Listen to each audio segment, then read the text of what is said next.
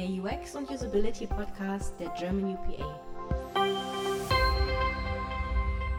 Hallo zum UX und Usability Podcast. Mein Name ist Matthias, ich sitze hier mit Friede und einem Gast, der vielen bekannt sein dürfte. Hallöchen in die Runde. Wir sitzen hier heute mit Arno Karasch und sprechen über UX Storytelling. Aber Arno hat hier nicht nur eine Podcast-Folge mit uns aufgenommen, sondern auch ein Webinar zu dem Thema gehalten, welches ihr im Mitgliederbereich unter germanupa.de sehen könnt. Aber jetzt erstmal direkt zum Interview.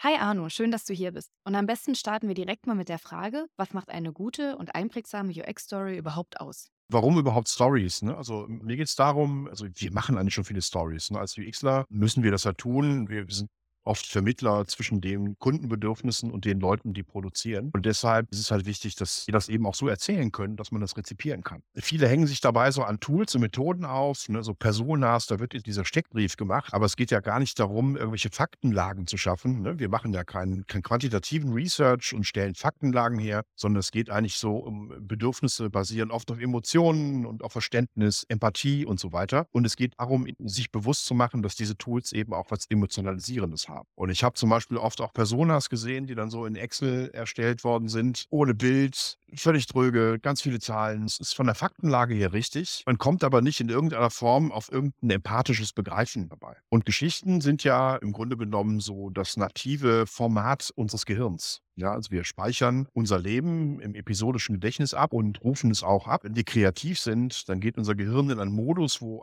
alle Schaltzellen im Hirn eingeschaltet sind und es werden neue Verknüpfungen gemacht mit dem, was ich gerade da drin habe in diesem Kopf. Und deshalb funktionieren Geschichten auch für uns so gut, weil wir im Grunde genommen, das das native Format, das wir alle verstehen und auch alle am besten finden. Da geht es nicht nur um Geschichten, die jetzt in irgendeiner Form erzählt werden, sondern es geht natürlich auch um Erzählweisen, die in irgendeiner Form jetzt als Video übermittelt werden, vielleicht auch schon das Spielerische. Ne? Wenn man, also vielleicht ist so Lego Serious Play auch so eine Art interaktive Geschichte, mit der man gemeinsam ein Erlebnis durchwandert und dann hinterher mit einem Ergebnis dasteht, das ein gemeinsames Erlebnis, von dem man sich dann wieder erzählen kann. Ne? Also die Klassenfahrt gemacht oder so, weißt du noch, was man sich immer erzählt, was da passiert ist. Genau diese Reise macht man dann eben auch im fachlichen Sinne. Und das hilft jetzt natürlich auch Teams in Unternehmen. Wir reden ja immer noch über die Arbeit und über Produkte, tatsächlich eben auch zum Beispiel Kundenanforderungen oder zum Beispiel Problemstellungen oder zum Beispiel beim Change im Unternehmen, wenn wir da ein neues Intranet ausgedacht haben und führen das ein, die Leute haben Angst davor, was kann ich denn damit machen und so weiter, hilft es einfach auf eine einfache Art und Weise, die wir alle verstehen, diese Sachverhältnisse oder Sachzusammenhänge den Leuten näher zu bringen, aber auch uns, die wir produzieren, also auch den, den Produktteams, einfach nochmal empathischer gegenüber Kundenbedürfnissen zu sein. Ne? Wir sind motivierter, bestimmte Dinge zu tun, Produkte zu programmieren oder eine GUI zu machen, als wenn wir das allein an Fakten festmachen. Ne? Das muss 27 Millisekunden von links nach oben nach rechts unten gehen. Diese Animation ist was anderes, als wenn wir da jetzt noch diesen kleinen Twist mit dem kleinen Herzchen machen, das in diesen Koffer reingeht, dann hat der Kunde sofort verstanden, dass er jetzt einen Favoriten ausgewählt hat. Wie cool ist das denn? Ne? Das ist eine andere Sache, da bin ich emotional anders äh, involviert in diesen Vorgang, als dass ich es bin, wenn es wirklich darum geht, das wirklich so, so mechanistisch zu sehen, wie man das natürlich so im Ingenieurwesen Deutschland auch gerne macht. Was auch nicht falsch ist, ne? Nicht falsch verstehen, es ist auch richtig, ähm, eine maschinistische Denkweise zu haben, aber wir brauchen von allem so ein bisschen. Wir müssen schon viele Perspektiven abbilden dabei. Und zwar würde ich gerne auf das Thema Beispiele zurückkommen wollen. Hast du Beispiele für gute UX-Stories und vielleicht auch Beispiele für nicht so gute UX-Stories? Ja, ich weiß jetzt nicht, ob es immer schon UX-Stories sind. Also ich finde immer, dass man, dass man auf jeden Fall das Ganze erzählen muss. Auch wenn viele sagen, das ist albern, wieso muss ich das jetzt ganz machen? Ich finde auch, dass uns Geschichten die Möglichkeit geben, von der Realität kurz wegzugehen, um das ein bisschen zu reflektieren. Zum Beispiel bestimmte Dinge komplett zu übertreiben. Ne? Es gibt sogar eine Therapieform für Angstpatienten, die darauf basiert, dass man diese eigene Angst so übertrieben darstellt, dass sie der Leidende oder die Leidende dass, dass man anfängt darüber zu lachen, weil das so lächerlich wirkt und so übertrieben ist, dass man sich wieder angstfrei mit sowas beschäftigen kann. Und das funktioniert im Unternehmen auch. Wenn wir jetzt sagen, ja, wir haben hier diese, diese narzisstischen Führungskräfte und die, die geht es nur um Geld und die machen nur Antrieb und Revenue, Revenue, Revenue, dann kann man dazu auch eine Geschichte erzählen und das immer machen. Es ist natürlich auch immer natürlich ähm, wie mit allem Vorsicht, in welcher Kultur man welche Geschichte erzählt. Es kommt eben auf das Unternehmen an. Das heißt, wir brauchen für Geschichten auch einen bestimmten Resonanzraum. Deshalb, das mache ich in UX sowieso fast nie, gebe ich gar keine allgemeine Empfehlung zu guten Geschichten oder nicht. Es ist leider unser ganz schlimmes Los, dass man tatsächlich auch kaum übertragbare Sachen hat, sondern man kann sich einmal systematisch dahinsetzen. Aus dem, was wir sowieso tun, das heißt, wir führen ja Interviews, wir tragen unfassbar viele Fakten zusammen, wir dokumentieren Erlebnisse. Das ist so viel Stoff, um gute Geschichten zu machen. Wichtig ist eben nur, dass die Leute es verstehen und dass ein bestimmter Effekt damit erreicht ist. Und wenn man es gut macht, ist auch super, wenn diese Geschichten auch irgendwie geschachtelt sind, dass so eine, so eine, so eine Storyline entsteht, so eine Season, ne, also entsteht. Oder dass man Geschichten, bestimmte Sachen noch mit reinlegt. Ich habe ein Unternehmen auch kennengelernt, die haben OKRs eingeführt, also Objective Key Results. Das ist eine Managementmethode von Google, mit der man so ein bisschen die Strategie ins Operative bringen kann und zurück. Und die haben das so bottom-up gemacht und das irgendwie wie Netflix organisiert. Also jedes Produkt ist eine Netflix-Serie gewesen und dann so Season 1, Season 2, Season 3. Und dann hat man im Prinzip diese Metapher auf diese OKR-Zyklen übertragen und dann hat man auch darüber anders sprechen können. Ah, das ist jetzt die so und so Folge, ne? das wird die dramatische Folge, bei der wir tatsächlich mehr Umsatz generieren. Oder jetzt Ende des Jahres Payoff oder am Anfang, ja, das ist sehr anstrengend. Wir haben so viele neue Leute eingestellt und dieses neue System eingeführt und das läuft noch nicht so richtig. Und das sind so die, die runde Jahre unser, unseres Zykluses oder so. Oder jetzt machen wir nur diese Pflichtsachen, die echt, echt übel sind. Wir müssen total viel vorbereiten. Die coolen Sachen kommen erst in, in Season 2 zum einen ein gutes Beispiel und gleichzeitig auch ein schlechtes Beispiel, weil du hast Leute gewonnen, dadurch, dass du es halt so spannend gemacht hast mit den Staffeln, aber du kannst halt auch Leute schnell verlieren, wenn da halt irgendwas anderes in der Geschichte da nicht mehr passt. Ja, klar. Also es ist ja immer so, wenn du so eine Dissonanz hast zwischen dem, was du erlebst und dem, was erzählt wird. Paradebeispiel hast du ja manchmal ein Unternehmen bei Intranets. Dann kommen die Leute in Kontakt mit, mit den internen Kommunikationsdingen, die dann von irgendwelchen Agenturen definiert werden. Und dann sitzt du vor dem Intranet, siehst jeden Tag das Grau dieses Unternehmens, um das mal zu überspitzen und guckst dann ins Intranet und da steht dann, ja, wir sind führend in der KI und jetzt haben wir alles umgestellt und wir sind ja so agil, ne? Und jetzt im Kreativraum so und so, ne? Äh, äh da können wir jetzt richtig durchstarten und denkst dir, hä? Ich mache Sachbearbeitung wie 1983, ne? Also, was, was, welches Unternehmen meinen die da? Keine Ahnung, ne?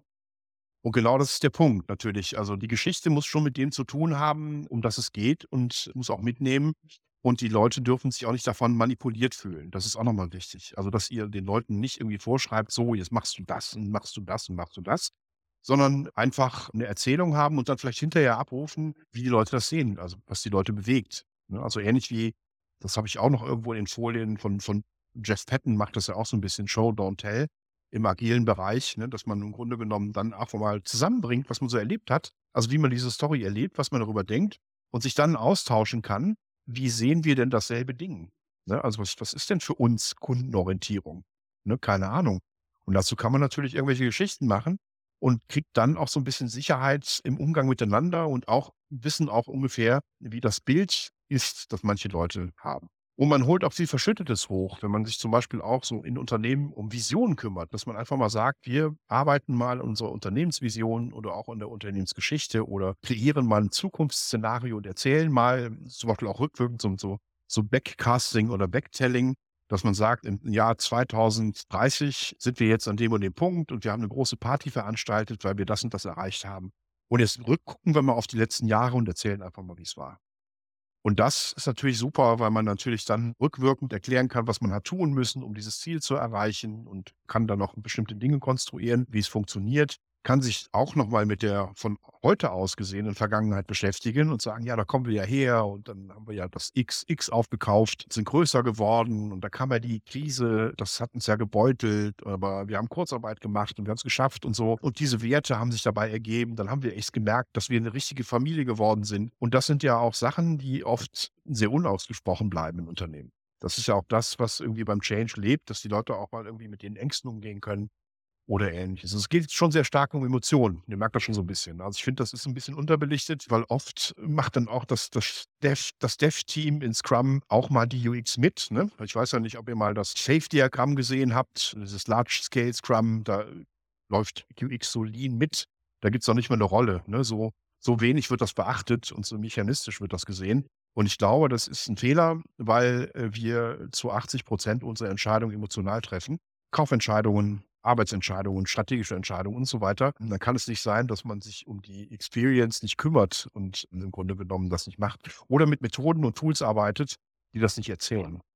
Obwohl wir als UXler natürlich schon diese vielen Tools nutzen. Wir nennen die vielleicht nicht Storytelling, aber zum Beispiel User-Szenarien und Customer Experience Mapping und ähnliche Sachen, das sind ja schon so Modellierungen von Geschichten. Das sind ja Storyboards, die wir machen. Oder wenn wir so ein Research-Board aufbauen, dann machen wir ja schon so eine vernetzte, das, was man in Krimis immer macht, so eine Vernetzung, wer ist der Mörder und so, das hängt dann so zusammen und so weiter. Und daraus kann man eben auch Geschichten erzählen. Ne? Es geht ja nicht nur darum, dass man jetzt, oder kleine Metaphern, ne? also es sind zu kleinen Sprüchen, dass man irgendwas raushaut, ne? irgendwie so nach ganz fest kommt ganz lose und solche Sachen. Die sind ja sofort total sprechend und in dem Kontext kann ich mir sofort was vorstellen.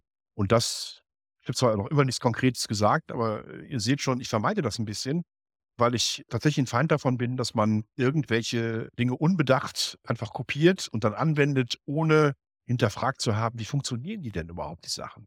Wir als UXler sollten eigentlich durchdringen können, wie bestimmte Sachen funktionieren, um uns dann gute Lösungen zu überlegen. Sonst ist das eigentlich nur die Kopie von der Kopie und dann haben wir unseren Job nicht richtig gemacht, denke ich. Das würde mich halt so persönlich wahnsinnig interessieren. Ich lerne ja gerade sehr viel in diesem UX-Bereich. Wer ist denn an so einer Erstellung von so einer Story beteiligt? Also die unterschiedlichen Felder, die du kennenlernen durfte, wer macht denn da mit oder wer kann denn nützlich sein? Also wer es klassischerweise ja schon ewig lange macht, ist ja Marketing und Kommunikation, ne? also Werbung zum Beispiel. Also Werbeagenturen, deshalb können die das auch richtig gut, ist das natürlich abgeleitet von den alten klassischen Medien, also Film, Funk, Fernsehen. Ist ja dann auch Werbeclips äh, und, und, und bestimmte Geschichten, die im Grunde genommen eigentlich dafür sorgen sollen, dass ein Produkt in einem guten Licht dargestellt wird. Ne? Da gibt es ja jetzt auch von Mercedes-Benz diese Sachen, wo ein, ein Junge ständig, glaube ich, im Schwimmbad einbricht oder so, keine Ahnung, weil er halt mit einem, mit einem Polizei-Mercedes nach Hause gefahren wird, wenn er erwischt wird. Und er findet die Karre so cool, dass er mal mitfährt. Ne? Und das sind natürlich auch so Geschichten, die uns mitnehmen. Also da können wir eigentlich viel von lernen, was so die Emotionalisierung angeht. Also bis hin zum, zum Weihnachtsmann von Coca-Cola oder auch Red Bull, die ja ihre eigenen Geschichten sogar selber schaffen, indem sie sie auch inszenieren. Wie zum Beispiel dieser Sprung aus dem Weltraum in die Erde rein. Ne? Also ähm, das ist ja, oder das Air Race, das ist ja unfassbar, ähm, was da inszeniert wird. Also das erzeugt dann auch wiederum Geschichten. Also insofern ist das nichts Neues. Im Gegenteil, äh, deshalb auch die äh, bestimmte Geschichtenformate, die dann irgendwie, also Geschichtenstrukturen, Heldenreise und ähnliche Dinge, die auch schon seit der Antike funktionieren, funktionieren heute immer noch, weil eben diese, diese Stories so das, das Format sind, mit dem wir gut umgehen können. Das haben wir schon von, von seit wir Grundslaute wahrscheinlich von uns geben können, funktioniert das mit dem, mit dem Geschichten erzählen und mit dem Visualisieren. So sind wir ja immer noch. Ne? Wir haben ja jetzt nicht irgendwie seit der seit der Zeit, wo wir Mammuts gejagt und vor dem Säbelzahntiger weggerannt sind, irgendwelche evolutionären Fortschritte gemacht im Hirn. Ähm, ich glaube, das Einzige, das hat mir neulich äh, der Franz Hütter erzählt, der Gehirnforscher, was sich verdichtet so langsam ist, die, die grauen Zellen verdichten sich so allmählich, weil wir tatsächlich mehr mit dem präfrontalen Kortex unterwegs sind und weniger instinktiv handeln. Aber trotzdem sind wir noch so gebaut, dass wir viel unbewusst entscheiden und uns dann die Entscheidung auch so schönreden, ne? warum die Fakten denn stimmen. Ne? Warum ich mir zum Beispiel diese Kamera kaufen musste, die da oben hängt. Das hätte auch ein preiswerterer sein können. Gar keine Frage. Aber ich kann jetzt, mein Verstand hat sich auch Gründe zurechtgelegt, warum das so funktioniert. Und deshalb auf die Werbung kann man gucken. Man kann auch sich überlegen, zum Beispiel, ob man bestimmte Story-Formate, die gut funktionieren, eben auch das Unternehmen projizieren kann. Wie zum Beispiel diese Netflix-Metapher. Das ist eine bestimmte Struktur, die kenne ich, äh, die hat auch einen Resonanzraum. Fast jeder kennt Netflix. Ähm, wenn ich das dann äh, im Prinzip an anderen Stellen anwende, funktioniert das super. also äh, ähnlich auch wie so bestimmte Metaphern oder Floskeln, die ihre Bedeutung eigentlich verloren haben. Wie ein Zahn zulegen zum Beispiel. Weiß jeder von uns, was gemeint ist, obwohl die Bedeutung, die ursprüngliche Bedeutung, weiß kein Mensch mehr oder kaum noch jemand. Ne, das könnte man das sind ja alles Sachen, die wir können und machen und die äh, in der klassischen Werbung eben schon ewig lange funktioniert. Dort ist aber eben nur der Unterschied, dass in der klassischen Werbung ähm, die Geschichten eben völlig frei kommuniziert worden sind, weil man gesagt hat, wir wollen jetzt ein bestimmtes Kommunikationsziel erreichen in den Köpfen der Leute. Zum Beispiel, es soll ein fröhliches Image kriegen oder ein ernsthaftes Image oder es soll Glamour darstellen. Also hier sieht man auch so Emotionen. Ne? Also wie finde ich das Produkt denn? Bin ich dran gebunden oder nicht? Finde ich es gut oder nicht?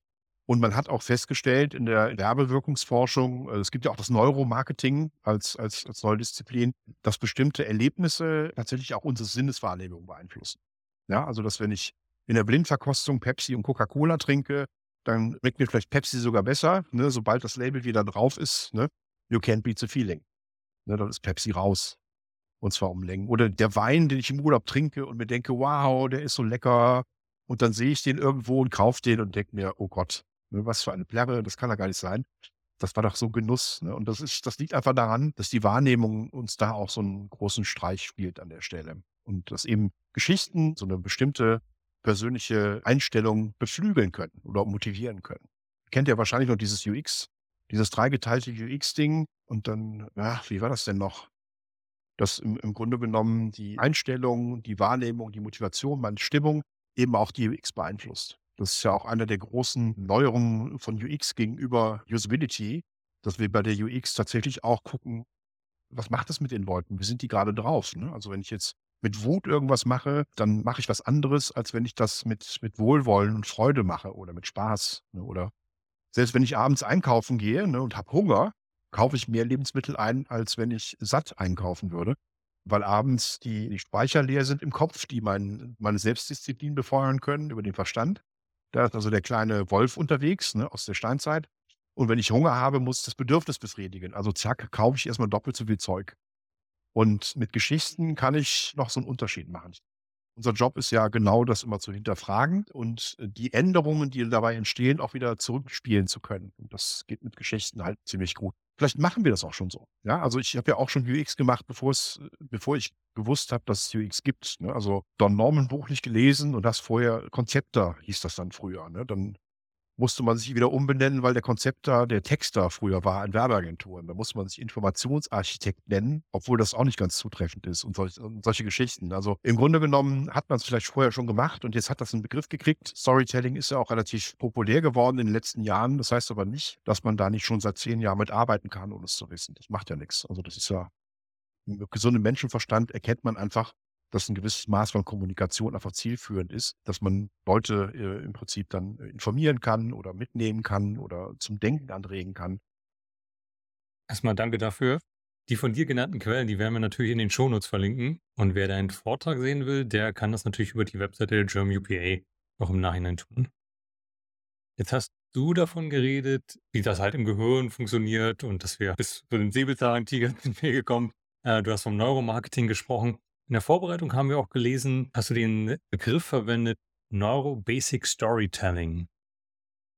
Ja, ich sage einfach was dazu, was so die Grundlagen sind, äh, dass Geschichten so gut funktionieren. Es gibt so ein paar spannende Dinge über das Gehirn.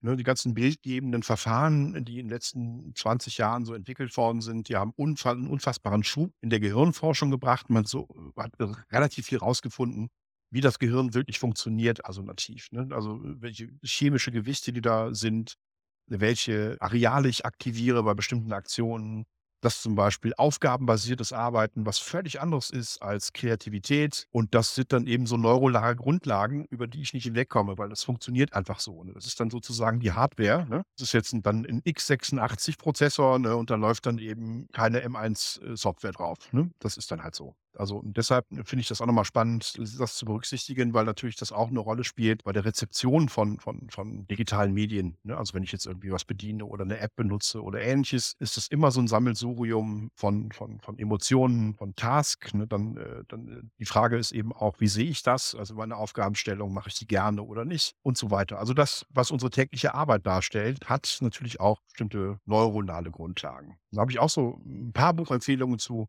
Was zum Beispiel auch gut ist, ist, wie Design wirkt von Monika Heimann, glaube ich. Die, ähm, so ein ganz dickes Buch, aber super spannend, weil es mal erklärt, es gibt ja unfassbar viele Gestaltungsregeln, ne? Hast du jetzt auch rausgefunden, du hast ja gesagt, dass du äh, dich mit der UX beschäftigst, mit Design. Es gibt ja Gestaltungsregeln, die einfach funktionieren, ne? dass wir äh, bestimmte Dinge in Gruppen sehen, dass wir Abstände zwischen gleichen Objekten dann auch wirklich, dann teilen wir die in, in diese Gruppen ein Ne, also wenn fünf Punkte in äh, zwei Gruppen unterteilt wird, dann sehen wir eine Dreiergruppe und eine Zweiergruppe und nicht fünf Punkte. Oder auch die ganzen Dinge, die wir im Kopf ergänzen, dass wir, dass wir Weißraum brauchen, um bestimmte Übersichten zu haben. Das sind ja alles Jahrhunderte, Jahrtausende lange Trainings, äh, evolutionäre Trainings mit unserem Gehirn oder Experimentierungen. Und die sind entweder fest verdrahtet oder teilweise auch durch die Erziehung irgendwie nochmal irgendwie durch, durch unsere Gene prädisponiert. Und dann können wir noch irgendwas lernen. Ne? Also es ist nicht alles verloren. Wir können nicht sagen, oh, jetzt bin ich so geboren. Das war es jetzt für mich. Ne? sondern wir haben natürlich dann auch schon so hohe Flexibilität. Und da würde ich gerne ein, zwei, drei, vier, fünf Sachen als Appetithäppchen liefern. Vielleicht will man sich ja auch mal damit beschäftigen. Zum Beispiel finde ich ganz spannend diese Energiegeschichte, ne? dass wir also mit unserem Verstand, äh, selbst und unserer Selbstdisziplin einfach nur eine bestimmte, ein bestimmtes Maß von Energie haben. Und wenn das aufgebraucht ist, können wir nur noch Sachen machen, auf die wir auch wirklich Lust haben. Ja, und alles andere wird anstrengend. Ne? Dann arbeiten wir sozusagen energetisch gegen uns. Und damit sind wir auch schon gar nicht weit weg von, von wir machen ein Produkt für den Kunden, sondern wir können uns auch damit selber regulieren, weil das einfach äh, Regeln sind, die für uns alle gelten, ne? also für jeden Menschen. Und deshalb ist es eben spannend, sich eben auch diese, Basics drauf zu schaffen.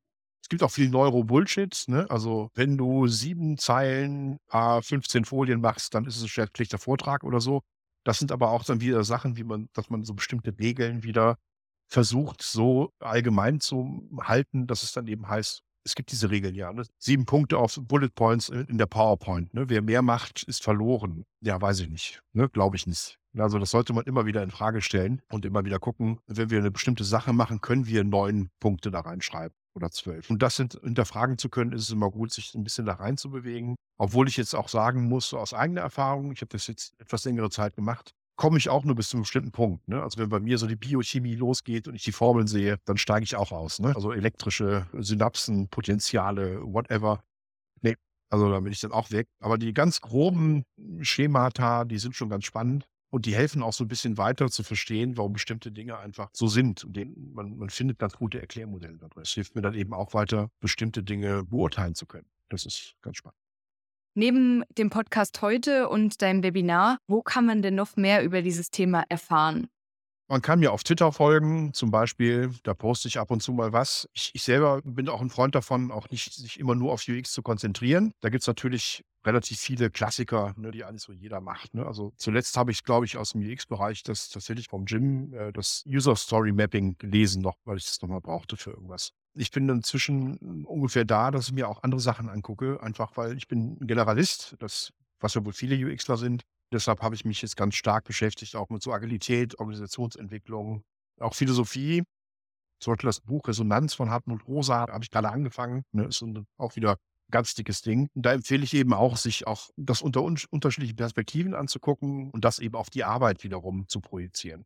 Also alle, alle Sachen, die so gut funktionieren. Also man kann, ich kann Bücher empfehlen zum Thema Designsysteme, weil ich es wichtig finde, dass man das, was, von dem man weiß, dass es funktioniert, dass man das systematisieren und beschleunigen kann und daraus Prozesse macht. Aber alles das, was man nicht kennt, ne, hat auch in der Systematisierung und in der Automatisierung nichts zu suchen. Ne? Das, da müssen wir uns Gedanken drüber machen. Und zwar so lange, bis wir wissen, okay, das, was wir heute gemacht haben, würde morgen auch funktionieren. Und übermorgen und übermorgen und übermorgen. Und dann können wir daraus wieder auch so ein Ding machen. Das heißt, es ist ganz spannend. Designsysteme finde ich ganz spannend. Ähm, ich finde es äh, relativ spannend, sich irgendwie das Buch von Design wirkt, äh, fand ich ganz spannend weil es einfach mal erklärt, welche neuronalen oder, oder äh, psychologischen Grundlagen hinter Effekten stecken, die wir einfach haben. Ne? Wieso ist eine große Schrift besser? Wieso ist rot alarmierend und grün halt nicht? Ne? Wieso ist der Kontext wichtig? Und solche Sachen, um einfach solche Grundlagen zu lernen. Am Ende von unserem Podcast fragen wir immer sehr gerne nach deinen Top-Empfehlungen. Das kann alles sein, von Podcasts über Bücher, über Filme, alles Mögliche. Ich habe da tatsächlich irgendwie, also ich höre auch gerne Podcasts tatsächlich, weil man da auch mal die Augen zumachen kann. Man startet ja ständig auf irgendwelche welche Dinge. Ich finde den Soziopod ganz spannend als Podcast. Das ist also Philosophie, Soziologie. Da bringt irgendjemand ein Buch mit von einem Philosophen oder Soziologen und der andere weiß es aber nicht und dann diskutieren die miteinander über das Buch und dann bekriegen die sich auch manchmal oder so. Finde ich super spannend, aber der ist relativ lang, aber ist halt mal spannend, um so ein paar philosophische Aspekte oder soziologische Aspekte mitzunehmen. Damit beschäftigen wir uns ja auch zumindest im weiteren Sinne. Hm? Also in im UX-Bereich gucke ich mir eigentlich so die Podcasts der UPA tatsächlich an und auch die, die Videos. Ähm, ich finde ich immer gut, so einen Kontakt zu haben, damit ich dann nicht so den Connect verliere äh, zu, den, zu den Basics, ne, die man natürlich auch nochmal so erfüllen muss. Aber ich finde es ganz spannend, drumherum was zu machen. Deshalb wechselt das bei mir total stark, jeweils auch anhand der Aufgabenstellung, die ich gerade habe. Vielen Dank, Arno, für diese vielseitigen und informativen Einblicke. Und natürlich erwartet dich auch im nächsten Monat wieder jede Menge UX-Wissen. Denn in unserer nächsten Podcast-Folge haben wir einen der renommiertesten UXler überhaupt zu Gast, nämlich Rolf Mohlich. Gemeinsam mit ihm schwelgen wir in Erinnerung und lassen mehr als 40 Jahre UX und Usability Review passieren. Da freuen wir uns schon sehr drauf und worüber wir uns auch immer sehr freuen, ist dein Feedback. Was können wir besser machen? Was sollen wir beibehalten? Und welche Themen wünschst du dir? Schreib's einfach in das Formular, welches du in den Show Notes findest. Und das Allerbeste ist, unter allen Einsendungen verlosen wir jeden Monat einen Gutschein über 30 Euro für unseren Shop. Also, Feedback geben lohnt sich. Schön, dass du wieder dabei warst. Wir freuen uns auch schon auf ein Wiederhören im nächsten Monat mit dir. Bis bald!